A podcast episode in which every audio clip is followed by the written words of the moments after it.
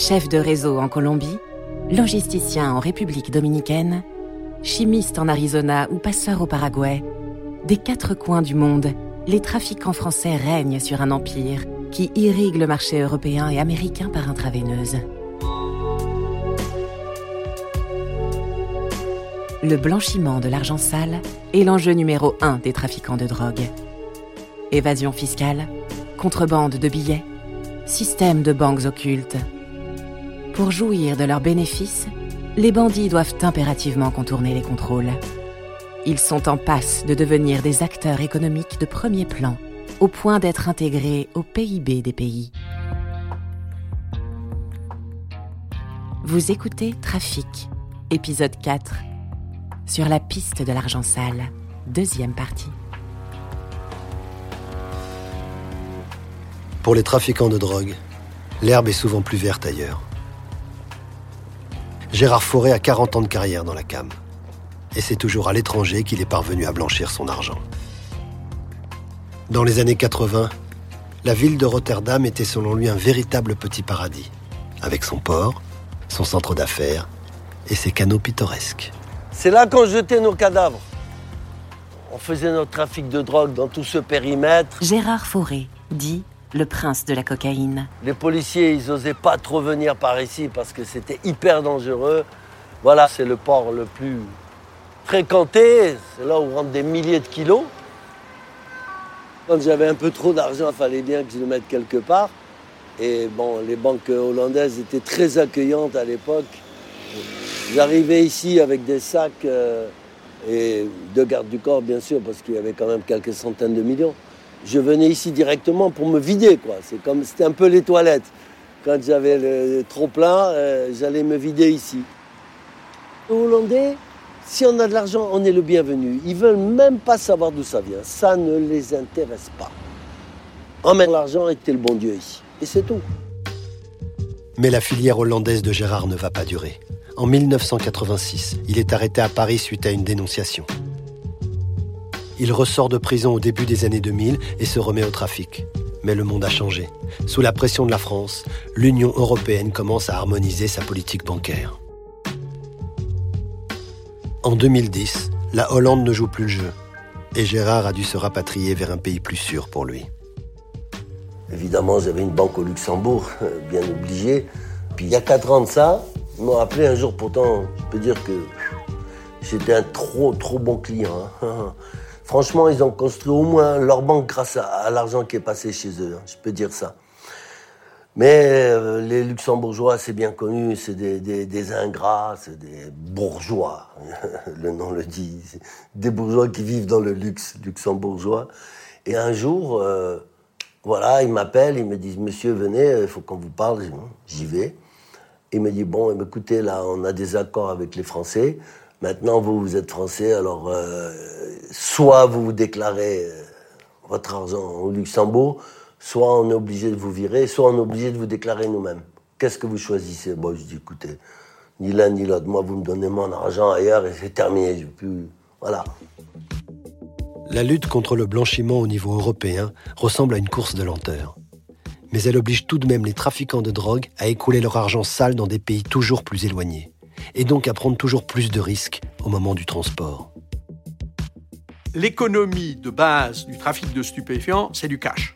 Où c'est qu'il y a encore des caches économies? Ben, C'était en Europe de l'Est. René Vac, directeur de l'Office central pour la répression de la grande délinquance financière. C'est en Afrique où l'économie, à 80%, est en cash. En comparaison en France, c'est à 7%. Et donc les banques ont l'habitude de voir du cash. Un des endroits préférés des trafiquants pour blanchir leur argent, c'est le Maroc. D'une part parce que c'est le pays où habitent les producteurs de cannabis qui cherchent en permanence à rapatrier l'argent de leur trafic, mais aussi parce que c'est là que vivent les Berbères, un peuple qui a mis en place depuis le Moyen Âge un système de banque secrète dont le personnage clé s'appelle le Saraf. Office central pour la répression de la grande délinquance financière, Nanterre, le 5 septembre 2015. Le Saraf est avant tout un grand professionnel, semi-officiel, mettant son expertise au service des malfaiteurs. Les Français disent le Saraf, euh, c'est le Saraf. Gérard Fauré. Ça veut dire changer. Leur fonction première est de permettre l'échange des devises détenues par les trafiquants en Europe contre des dirhams au Maroc. Les Berbères, c'est connu, c'est des très grands commerçants. On les retrouve partout, dans les, épiceries, les banques au Maroc. C'est eux qui tiennent tous les leviers. Ils sont tellement honnêtes, tellement scrupuleux, tellement droits, que maintenant ils ont cette réputation. On n'hésite pas une seconde. Moi, j'hésiterais pas si j'avais un million là tout de suite d'euros euh, que je veux placer au Maroc. Moi, je, je leur donne ici, au Maroc, ils me donnent mon argent avec un chèque, sans problème. Ce principe de banque occulte se nomme compensation. Pour réaliser l'opération, il faut trois acteurs. En France, un trafiquant de drogue avec ses valises de billets et un saraf, qui lui est en communication téléphonique avec un banquier au Maroc. En fait, tu vas à des endroits précis, on va rester un peu flou, tu vois. Sonaraka, ancien trafiquant de cocaïne. Tu vas donner, je sais plus moi, 400, 500 000 euros et il va te prendre un 10% de la somme que tu auras donnée sur place, ici, et il va te la remettre en direct. Hein, C'est-à-dire, tu es ici avec le téléphone, il compte les sous, la compteuse, vous, c'est bon, il attend. Et là-bas, ils vont dire, c'est bon, il attend. Hop, là-bas, il remet les 450. Vu que tu as donné 500, il y a 10% qui saute. Et euh, voilà, c'est payé. La parole suffit. Et donc, euh, cette méthode qui est euh, historique, traditionnelle, on voyait ça au Moyen-Âge avec les systèmes bancaires, est très utile pour cacher de l'argent, quelle que soit l'origine, hein, qu'elle soit légale ou pas. David Weinberger, expert sécurité et justice. Et de passer outre, en fait, les contrôles qui ont augmenté depuis une décennie. Il n'y a pas de, de contact direct, il n'y a pas de traces de flux financiers. Charles Blandinière, ancien policier spécialisé dans la lutte anti-blanchiment. Donc en l'absence de traces de flux financiers, de comptabilisation de ces, de ces flux, effectivement, c'est très efficace. Très efficace. L'argent du trafiquant se retrouve sur son compte en banque au Maroc. Mais dans le même temps, les billets sont restés physiquement sur le territoire français. Le SARAF les écoulera ensuite en octroyant des prêts occultes à des entreprises habituées à brasser de l'argent liquide. Les épiceries, la restauration rapide, le bâtiment. Cette méthode ancestrale de compensation des SARAF permet aux trafiquants de contourner en toute tranquillité l'ensemble de la législation européenne en matière de lutte contre le blanchiment. Celui qui a tout compris, en fait, dans ce, dans ce milieu-là, c'est le mec qui travaille, le mec qui a des commerces ou qui travaille en tant qu'employé dans un truc, qui se lève le matin, il va charbonner. Sonaraka, Et euh, il fait pas de vagues. Et euh, il envoie tout à l'étranger. Il a son roulement, il tourne, il se montre pas, il flambe pas. C'est tellement facile. Moi, c'est pour ça que ça me fait rire, l'argent sale, l'argent sale. Et eux, c'est c'est une espèce de machine à laver. Parce qu'une fois que cet argent il est parti au Maroc, euh, l'argent qu'on a dans les banques au Maroc, il est considéré comme étant propre. Ce système financier et commercial parallèle est sans aucun doute le vecteur le plus important de blanchiment des fonds issus du trafic de stupéfiants international, quel que soit le produit. Après des décennies passées à traquer la marchandise, les policiers français décident de changer de méthode et de cibler ces maillons essentiels du blanchiment que sont les sarafs. De nouveaux types d'individus apparaissent dans les radars. Nourdine E. Issu d'une famille nombreuse, le jeune Saraf semble aimer le luxe. Trader dynamique, pressé, stressé, intelligent, avide d'argent et de propriété. Le train de vie de Simon P semblait en décalage avec son activité de vendeur de pièces automobiles d'occasion. Simon P était un courtier du trafic, un Saraf, en contact avec les chefs marocains des trafiquants. On comprend bien tout d'un coup que le blanchisseur, l'argent, la mécanique financière, c'est l'essentiel de la lutte contre le trafic. Bernard Petit, ancien directeur de l'Office des stupes. Et au-delà du trafic, bien au-delà du trafic, de la criminalité organisée. Quand vous trouvez un blanchisseur, c'est un gisement incroyable. Vous trouvez toutes sortes d'infractions, toutes sortes d'auteurs, et évidemment du trafic de stupéfiants en, en pagaille. L'idée est de travailler à la fois sur le produit, David Weinberger, sur les groupes criminels, donc les personnes, mais aussi maintenant, et c'est très nouveau, sur les flux financiers pour les tracer. Follow the money, comme on dirait en anglais. En avril 2012, les policiers français vont mettre au jour un système de compensation à l'échelle industrielle de rapatriement d'argent du trafic de cannabis en région parisienne vers le Maroc. Une opération de blanchiment qui aura demandé une haute dose d'ingénierie financière et de machiavélisme. L'affaire commence par des constatations classiques sur un réseau de trafiquants à Mantes-la-Jolie. Importation en bande organisée, acquisition, détention, transport, offre et cession de stupéfiants. Mais très vite, un élément nouveau intrigue les policiers. En faisant cette enquête, on va s'apercevoir que de l'argent est porté Bernard Petit. par des gens qui font du deal à un collecteur qui lui-même met cet argent dans un sac plastique, mais un sac plastique d'une banalité consternante, hein, comme vous en avez à votre supermarché pour ranger votre salade ou un bidon de lait. Et donc on, on va suivre ces sacs plastiques. On va suivre ces sacs plastiques comme un fil euh, qu'on tire tout doucement. Et c'est une petite graine qui va pousser. L'opération virus commence.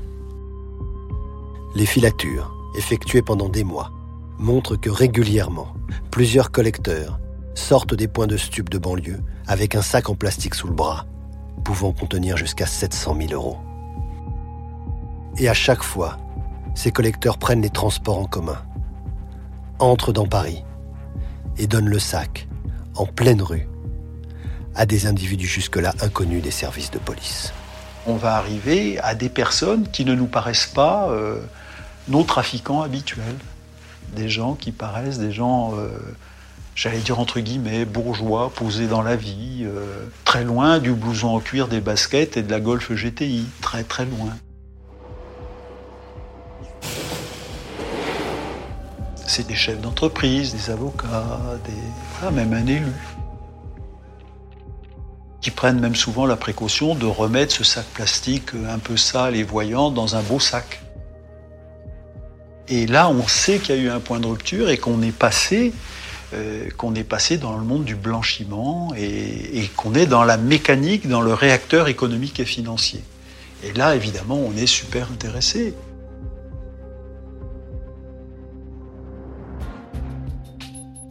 Les policiers des stupes informent la brigade financière qui prend le relais et épluche les comptes en banque de ces bourgeois. Il apparaît très vite qu'ils ont tous un point commun. Ils détiennent des comptes cachés en Suisse et ils ne savent pas comment rapatrier leur argent. La problématique, c'est que cette somme, je ne la déclare pas quand il s'agit de fraude fiscale, mais j'ai quand même besoin de cet argent. Charles Blandinière. Donc la difficulté consiste à récupérer les fonds à Paris, parce que j'ai besoin de capitaux, j'ai besoin d'investir, sans passer de l'autre côté de la frontière, aller chercher l'argent liquide dans une valise et au risque de se faire repérer, voire dénoncer et euh, interpeller euh, dans le TGV, c'est-à-dire sans laisser une trace. Les comptes cachés en Suisse sont gérés par GPF SA, une florissante entreprise d'optimisation fiscale appartenant à deux frères, Meyer et Nessim El Maleh. Ces financiers, peu scrupuleux, vont se comporter en véritables sarafs et inventer un système de compensation avec l'argent de la drogue pour répondre aux besoins de leurs clients évadés fiscaux.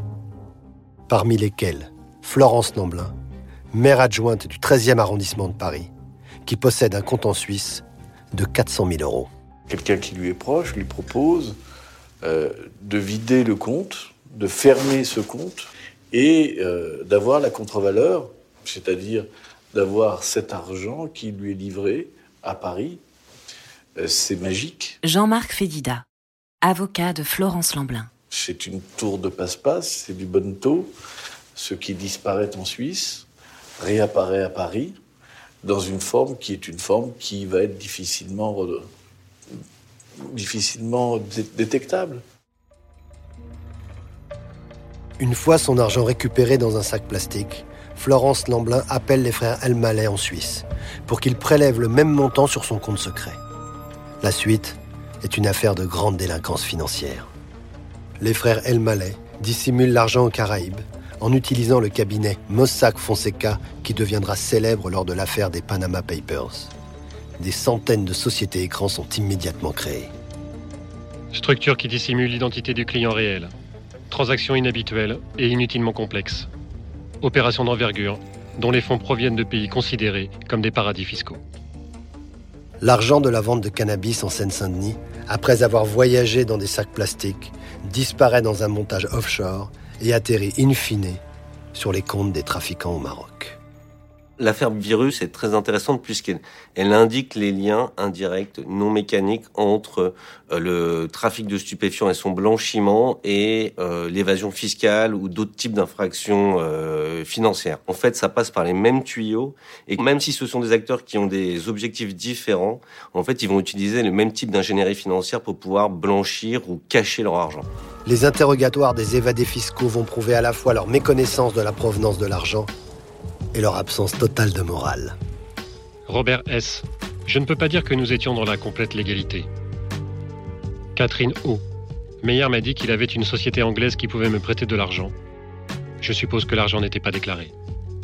Maurice B. Je ne conteste pas la réalité de cette remise, mais je n'en garde pas de souvenir précis. La personne et qui retouche l'argent des stupes, elle ne le sait pas que c'est des stupes. Elle ne veut pas savoir non plus, parce qu'elle sait quand même que c'est une origine frauduleuse, etc. Il n'y a aucun doute là-dessus. hein. Mais elle n'a pas le détail ni la conscience que c'est l'argent de la drogue. Florence Lamblin. Maire adjointe du 18e arrondissement. Je lui ai demandé si c'était réglo. Il m'a dit Ne t'inquiète pas. C'est d'ailleurs tout le but de la manœuvre, c'est que on ne puisse pas tracer l'argent et on ne puisse pas tracer l'origine des fonds. Et c'est la raison d'ailleurs pour laquelle euh, Madame Lamblin ne se verra jamais reprocher d'avoir blanchi de l'argent provenant du trafic de stupéfiants, mais se verra reprocher d'avoir blanchi de la fraude fiscale. La justice française a confisqué l'intégralité des sommes dissimulées par Florence Lamblin et lui a infligé une amende du même montant. Lors de cette affaire virus, les policiers ont mis fin à un système de blanchiment de plusieurs centaines de millions d'euros, rien qu'entre 2010 et 2012. Mais le flot incessant d'argent sale oblige les sarafs à se renouveler en permanence pour se jouer des frontières. Avec les bénéfices du trafic de cannabis, certains achètent de l'or à Anvers, qu'ils dissimulent ensuite dans du café pour le vendre clandestinement en Inde. Les montants récupérés se retrouvent après à Dubaï, sur des comptes appartenant aux trafiquants de shit français. D'autres sarafs utilisent les revenus de la drogue pour payer au noir des sociétés chinoises de textiles à Paris, afin d'importer depuis Hong Kong des quantités de tissus sous-facturés. Grâce à ces intermédiaires, le monde clandestin des trafiquants travaille main dans la main avec les acteurs les moins scrupuleux de l'économie légale. On a donc les organisations criminelles et puis parallèlement, on a cette euh, criminalité de, des classes supérieures, de la upper class. Jean-François Guéraud, criminologue. Ce sont deux univers qui sont en totale porosité. Donc il y a une intersection de plus en plus vaste entre l'économie légale et l'économie illégale. Et donc on a au milieu de ces deux univers une zone grise, gris clair, gris foncé. C'est au début du XXIe siècle que ce mélange des genres entre trafiquants de drogue et criminels en col blanc va changer de dimension. Les cartels mexicains avaient très bien compris qu'ils étaient face à des institutions financières extrêmement complaisantes. Ces banques avaient des succursales à l'étranger, en particulier au Mexique, et elles accueillaient les flux d'argent dématérialisé sans réellement les contrôler.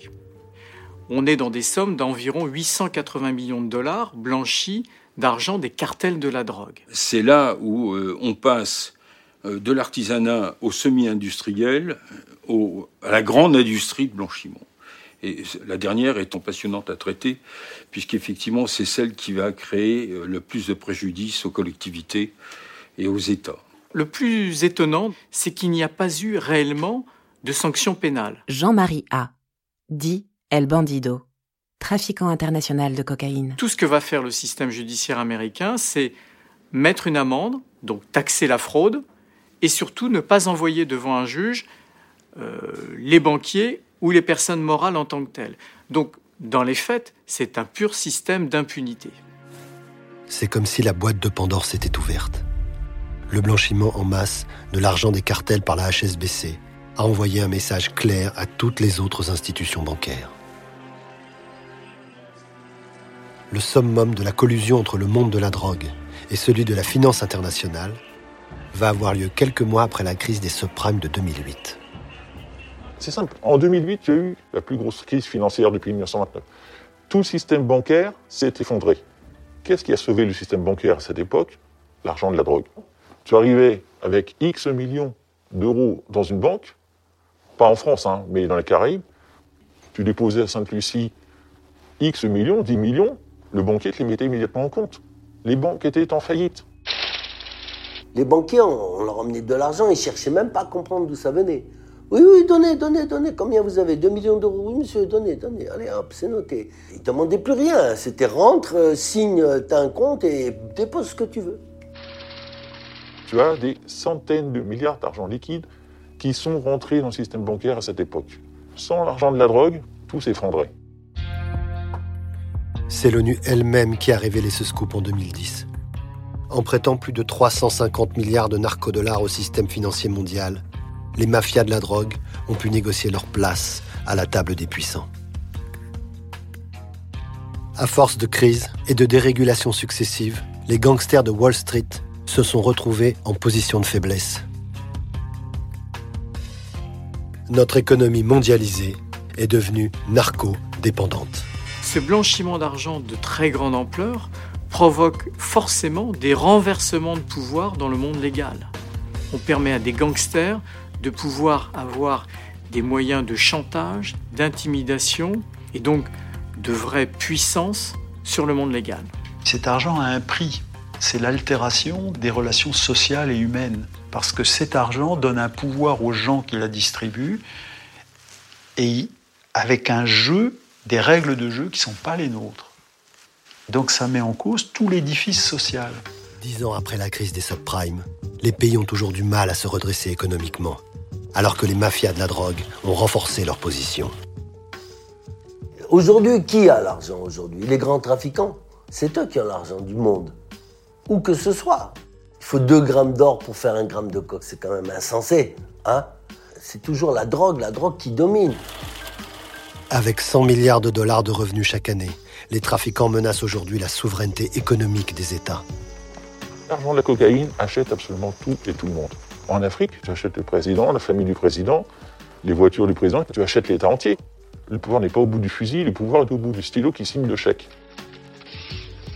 Donc tu as l'argent, tu as le pouvoir. La France a réussi à convaincre l'Europe de la suivre dans sa lutte contre le blanchiment, mais la planète grise a encore beaucoup d'atouts dans sa manche. Les places financières, qui accueillent les trafiquants de drogue à bras ouverts, sont trop nombreuses. Un jour Londres, ou Genève, le lendemain Hong Kong, ou Dubaï. La lutte contre le blanchiment d'argent au niveau mondial est un échec pathétique. Le taux d'interception ou de captation de l'argent sale par des institutions administratives ou judiciaires doit être d'à peu près 1%. Un petit pourcent.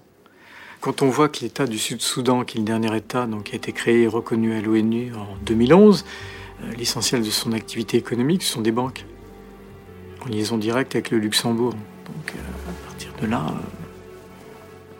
en matière de lutte contre la drogue, en matière de lutte contre la criminalité, en matière de lutte contre le blanchiment, il n'y a pas de guerre à gagner, il n'y a que des batailles. Elles sont petites ou grandes, elles se déroulent à l'infini. Il n'y a pas de guerre, il n'y a que des batailles renouvelées sans arrêt, sans arrêt, sans arrêt.